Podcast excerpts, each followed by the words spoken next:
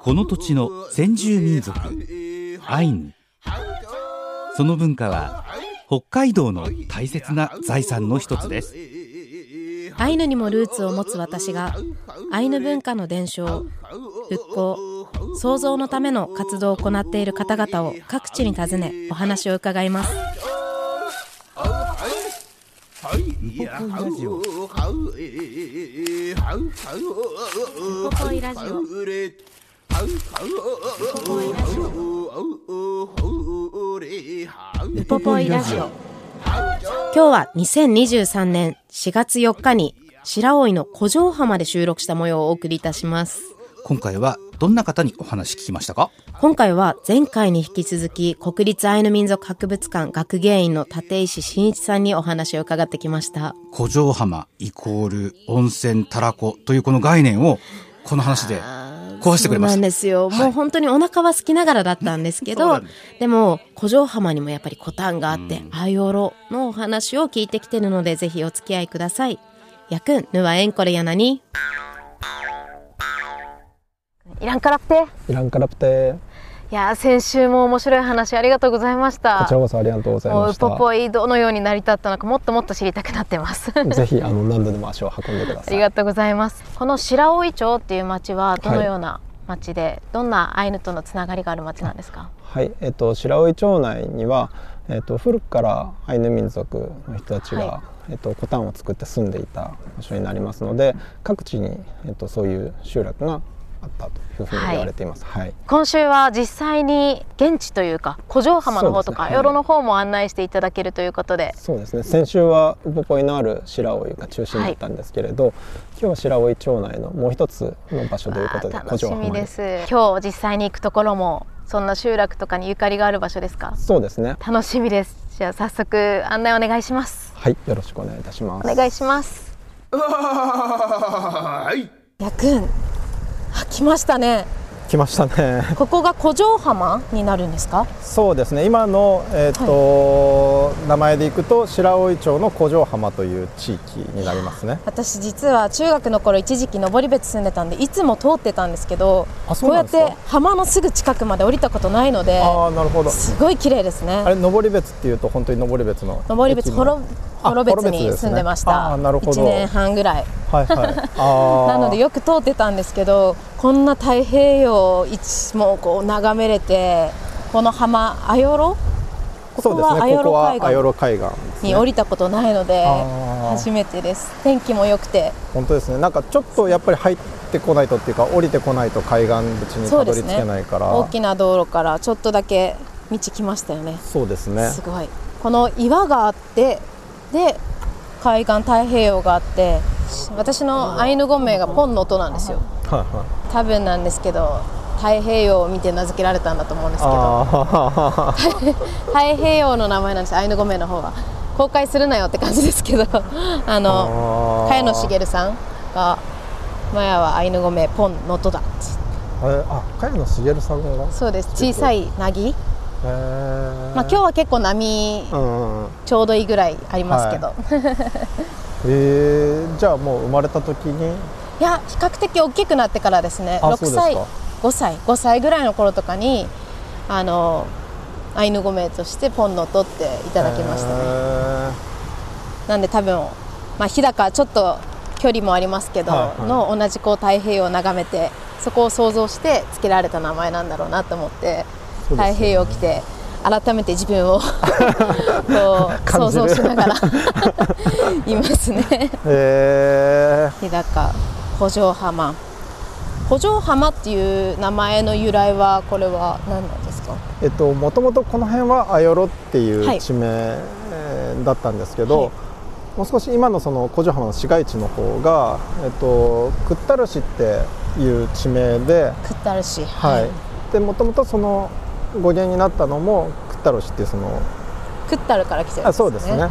あので今クッタラ湖は実際まだ、まあ、クッタラ湖という名前で呼ばれていますけど、でそそのイタドリという、はい。まあ、植物植物ですがね。はい。節があってあそうですね。中が空洞で笛にしたりしますよね遊びで。でなんかあのえっ、とちなみにあのこれにまあ日本というか世界中に生えている植物で、はい。で京都の方なんかでは食べたりも食べますよね、はい。スカンポとか言い方しますよね。あスカンポとか言います。古城藩あ古城藩えっ、と板取りですね私も小さい頃からよくこの節切って学校帰りに笛にして吹きながら帰ってましたねえーよく呼び澄まそうと間違えちゃうんですあよねーでなんかこれあの戦時中は、はいあのこれをタバコ代わりにしてなんかああの吸ったっていう話も、あ北海道で、うん、あのこの辺の人たちですね。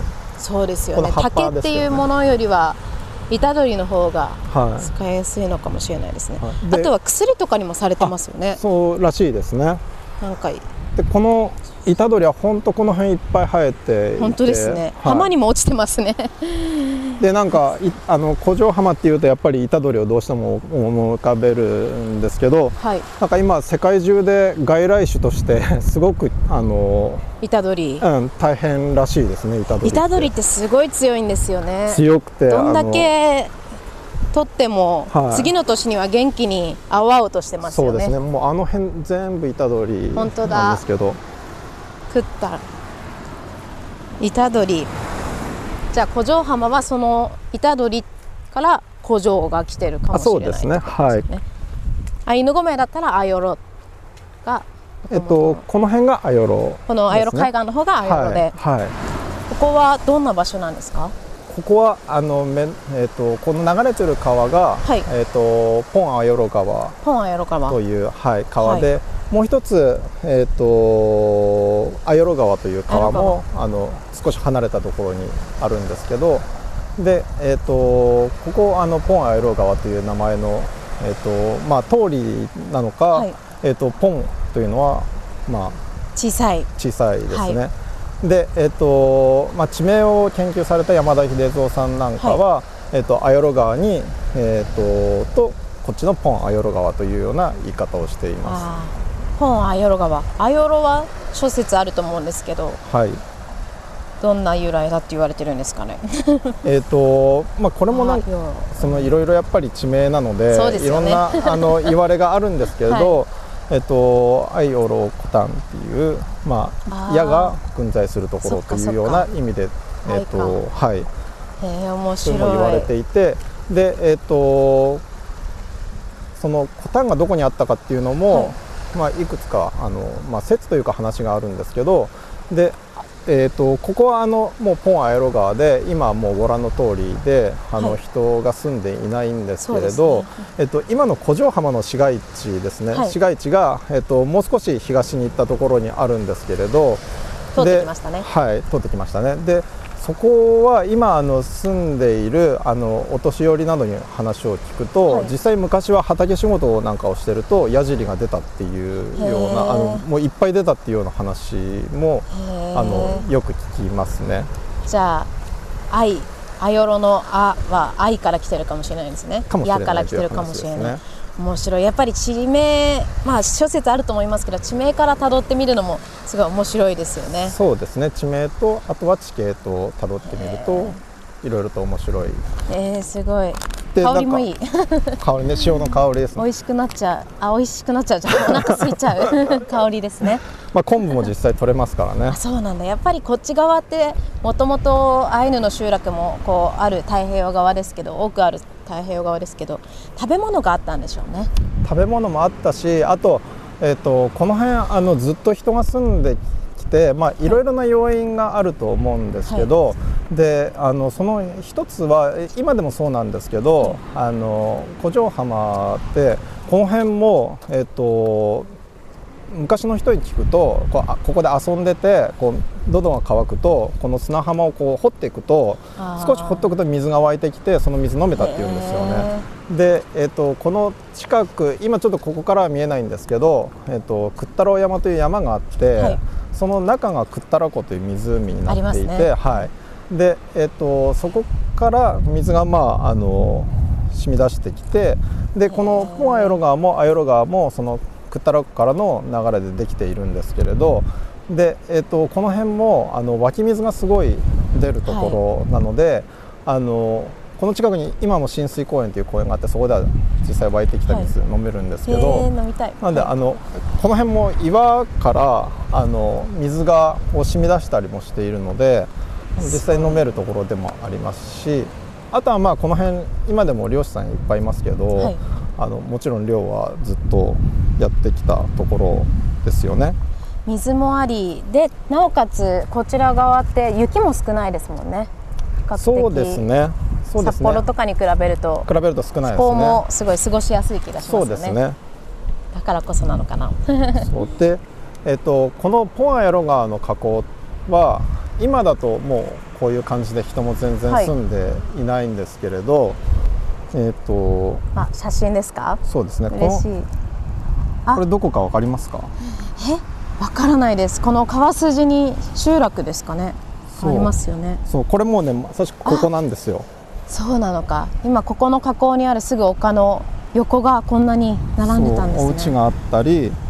えっとこれあのこれは写真自体は大正ぐらいの写真なんですけど、はい。えー、と昭和の戦後までこの辺、えー、と集落があって、うん。あの人が実際住んでたんですよね。はで なんか今だとちょっともうなかなか想像もできないんですけどね。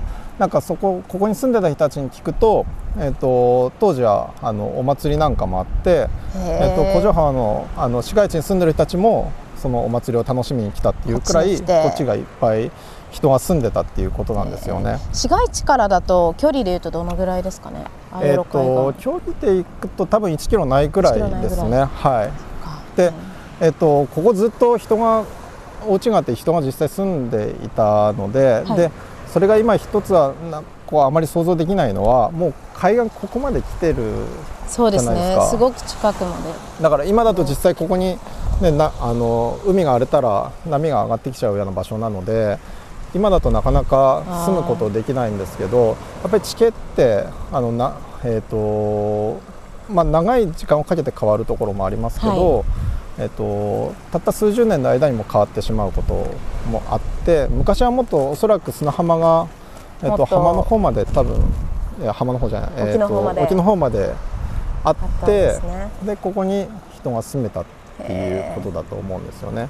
この隣にある大きな岩場というか崖のようなものはもともと何かに使われてたりしたんですか？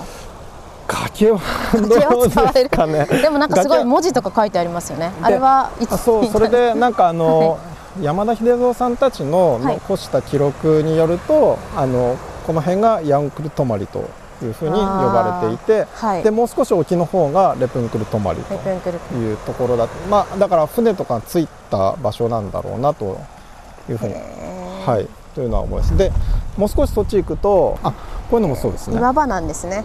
砂浜でもあり。あ岩に大きな穴が。あって。灯台もあるんですね。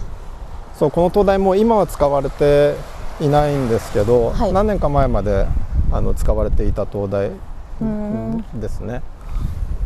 で、えー、とこここの灯台のところの周りもあの茶師があはい。った場所なので、実際まあ後で上がってみるとあの分かるんですけどすごくこう見通しのいい場所というか、えー楽し気持みです。ちのいいところですね。えーすごい。こんな秘境というかこのこんな 秘密のスポットがあったんです秘ね密のスポット。よく噂には聞いてたんですけど噂っていうのはやっぱり白老の知人からアヨロ海岸っていう名前は出てきますしいろんなところで聞いてはいたんですけど直接はいはい。来たのが初めてなので、すごくまあ風景もいいところですし、はい。本当ですね。風景もいいし見通しいいからこそかもしれないですね。ですね。ずっとアヨロ海岸が続いてる感じでで昔ここに住んでいた人たちの話聞くと、はい。えっと、小学校とか、えっと、古城浜の市街地の方にあったので、はい。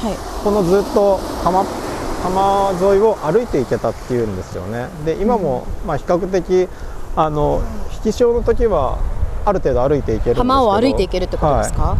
えー、と後で登ってみましょうか、はい。この、えー、とそうですね。あのもう少しここ登るとなんていうか台地状になっていてうん。そこはまあ遺跡にもともとはい。砦というか、あそうですね、はい。えーカモメも飛んでて。カモメも飛んでますね。すごい。でもやっぱり立石さんはこちらもともと出身長野県ということで、はい。移ってからこういう地形であったりとか白老っていう町について勉強されたんですか？そうですね。もともとポロトコタンというところにまあ勤めたのがきっかけでこっちに来たんですけどやっぱり初めて来た土地なので、はい。まあ、白老ってどういうところかっていうのを、え。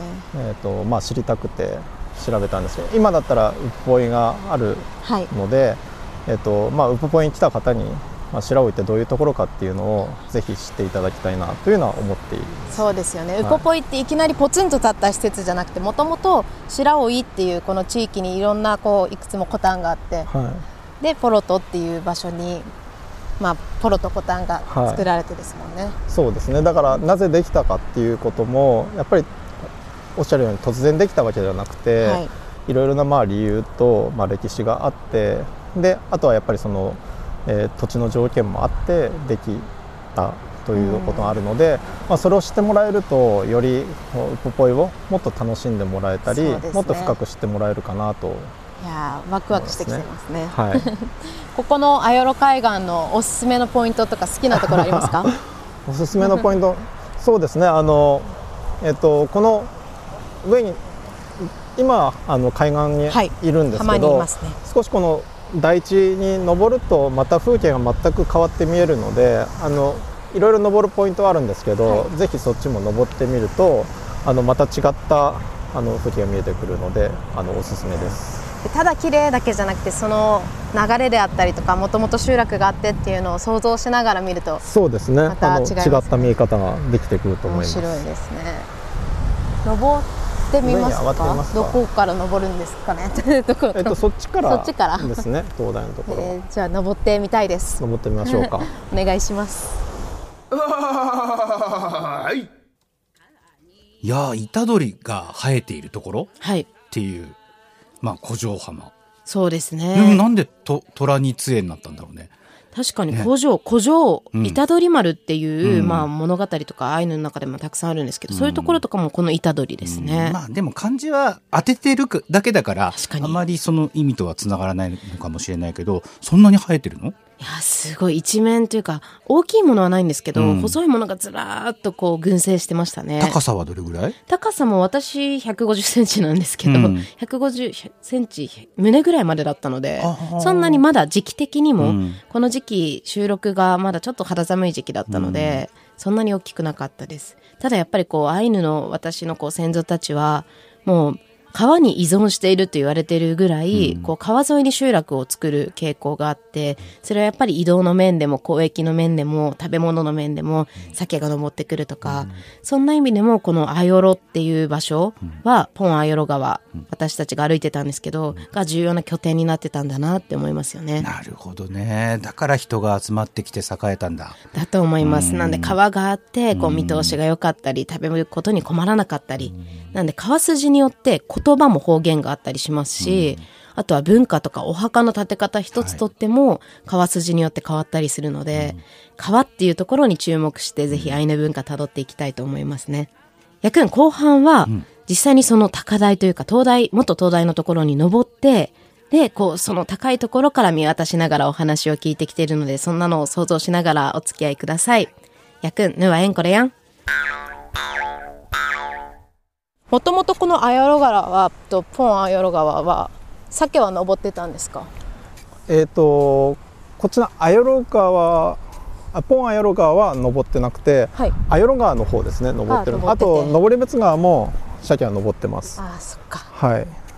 であれば食べ物もあって、最高な場所ですね。大正の、まあ、地図というか地跡図ですけど、はこれだとこの当時はまだアヨロっていう地名があってあ、本当ですでね。この辺これが今この河アヨロ川口ですね。ポンアヨロ川の河口。はい。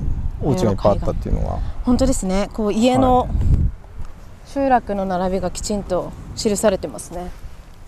へえここの集落はやっぱり人口が減ってしまってなくなったんですかね。それともそれこそ海岸がこう徐々に徐々に狭まってきて移動せざるを得なかったんですか、もともとここに住んでいた人たちの多くが今は古城浜の市街地の方に移られて、でそっちで、まあ、あのく暮らすようになったんですけど、はい。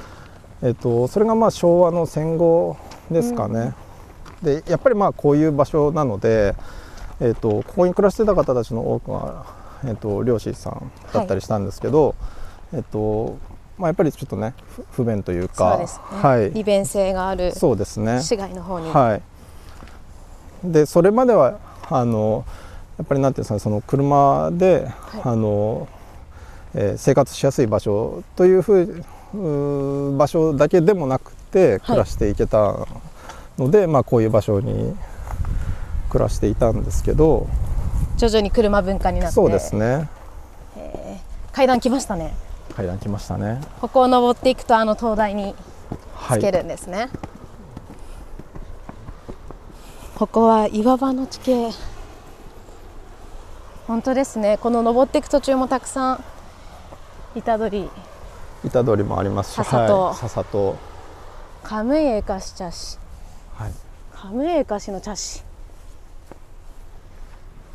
カムイエカシってことはもともと何かを模してえっとそれを物語の中ではい。カムイエカシというえーがいてっていう物語があって、はい。まあ、そこから付けられた、えー、と茶師の名前自体はそこから付けられたっていう。あで茶師の名前が後からカムイエカシのあそうですね。ですね。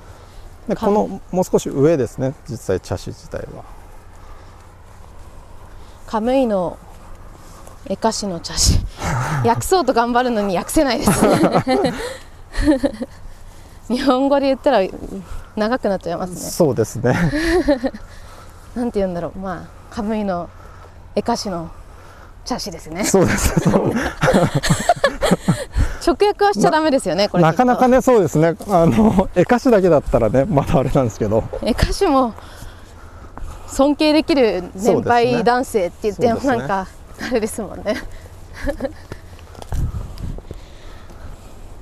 ねカムイエカシって熊とかシャチとかのことも指しますよねあそうですね。あのそれはよく書かれていますよね。へー。だいぶ登ってきましたね。はい。春ですごい山菜フキノトウマカヨネとかもありますね。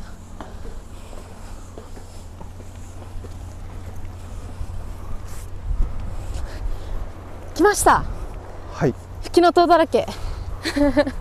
そうですね。そう。わあすごい綺麗。季節ですね。綺麗ですね。登ってきました。でやっぱり海岸にいるのと全然雰囲気変わりますね。雰囲気が変わりますよね。すごい。ぼーっとしてたらいつまでも入れますね、であそこに見えているのがあの山田秀蔵さんたちの記録によるとはい、恐る骨と呼ばれたあ場所。あおそらくではい。へえで二人して息切れたまま。そうもうちょっと近づけ近づけるんですけどね。あいいですね。はい。灯台のあたりがここもともと茶師として砦として茶師の遺跡があるところですね、へえすごい綺麗なところですね。そうですね、太平洋がこ一望できる。一望できますね。はい、うでこの崖というかなんていうんですかね。この断崖そうですね。でがまたはい。すごい美しいですよね、で晴れた日には、えー、と登別とか室蘭の方はもちろんなんですけど、はい。渡島半島まで見渡せるような。今日はちょびっとだけ霧がかかっててそうそですね。っちまでは見えないですね。そうですね。あんまりちょっと今日は透明が効かないんですけどでも太陽が出ててでも奥はちょっと霧がかかっててこれがホマラってやつですかねアイヌ語とかで言そうですね。はい。ここは道が続いてるんですねこの高そうですね。こ台の上はれ自体はあの遊歩道として整備されている場所であのこの台地の上を散策できるようないいですあの道にねなっています。はい。で山の方も見えるんですね反対を向くと。そうですね。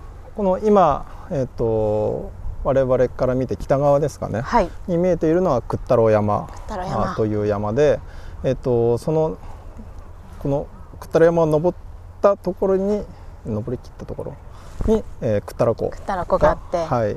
そこからじゃあこう川がずっとつながってえっ、と水がこう湧き出屈太郎湖し自体そうですね。屈太郎湖自体は、えっと出口のない湖なので、てまんまそこか綺麗な形してますよね。あそうですね。そこから染み出した水が川を作って、えっとはい、海に流れ込んでいるというところですね。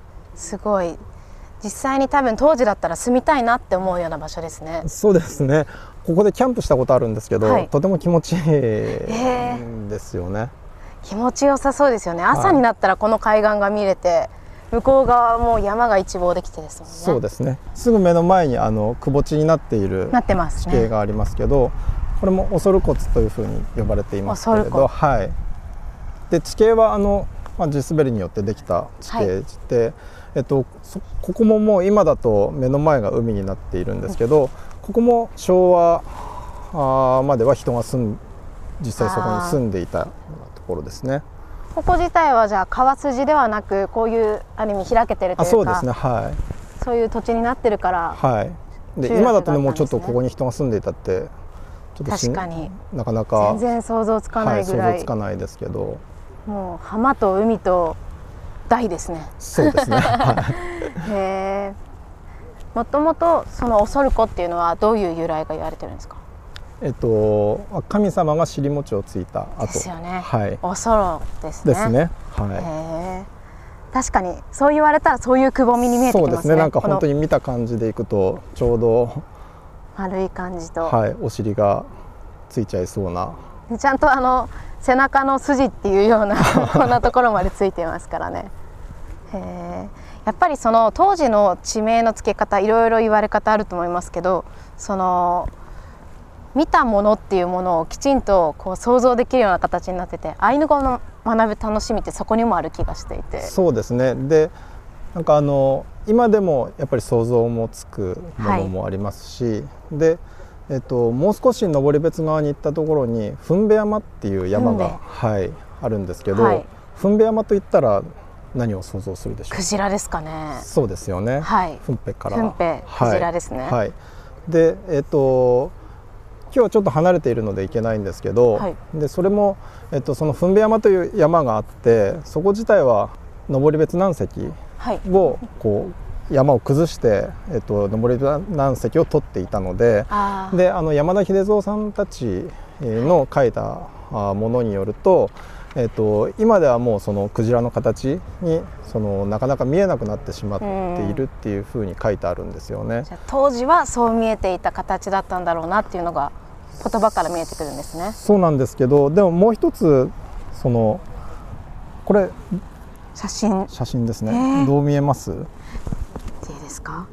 なんだろう。でもここもたすごい長い。これこそ糞部に見えませんか？そうですよね。これ、ふはい。これが糞部山なんです。クジラが横たわってるみたいそうなですよね。感じですよね。なんかもう見た感じへえ。これは今の糞部山です今です。はい。確かに。そう言われたらしかも見てる方角がなんていうんですか？こう大地側からじゃなくて沖側からそうですよね。見て糞部の形ですね。で当時の人が何を見てどう？こう捉えていたのかっていうのも、もちろんあの歩いていると地形ってこう体感的に分かるので、はい。そういう意味からもつけていたということもあると思いますけどもう一つは今からだとどうしても我々はこう陸からはいいろんなものを見ちゃうんですけど、当時はもちろん船も、えー大事な、えー交通の道具手段としでしてたので、はい。はい。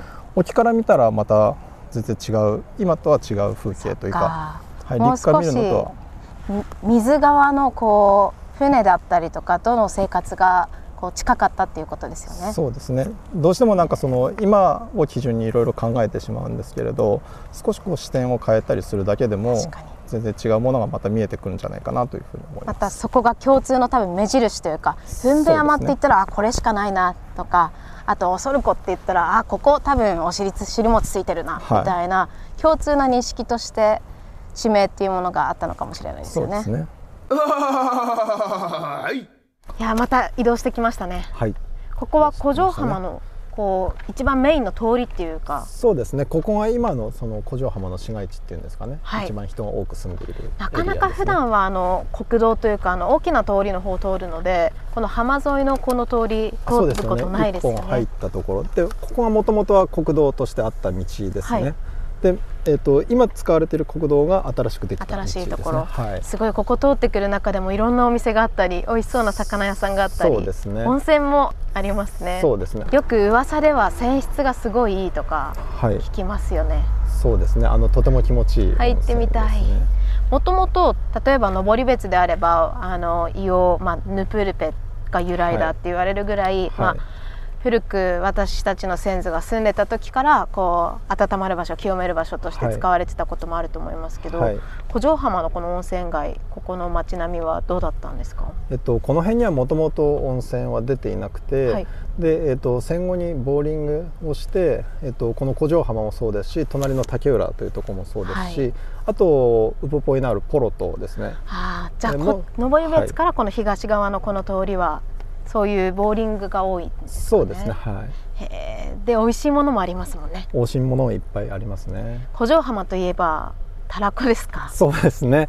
あのたらこがとあのすごく有名ですね。で本当ですね。はい、この辺は主に新潟の人たちが、はい、えっと、移り住んできたところではい、でその方たちを中心に、まあ、あの漁業をしていたんですけれど。古くからたらこを含めえーとですね、たらこはそんなに古くはないんですよ。そうで、あのたらこって特になんていうんですかね、あのもともと捨てるような部位を使って、ホーマとか言いますよね。そうですね。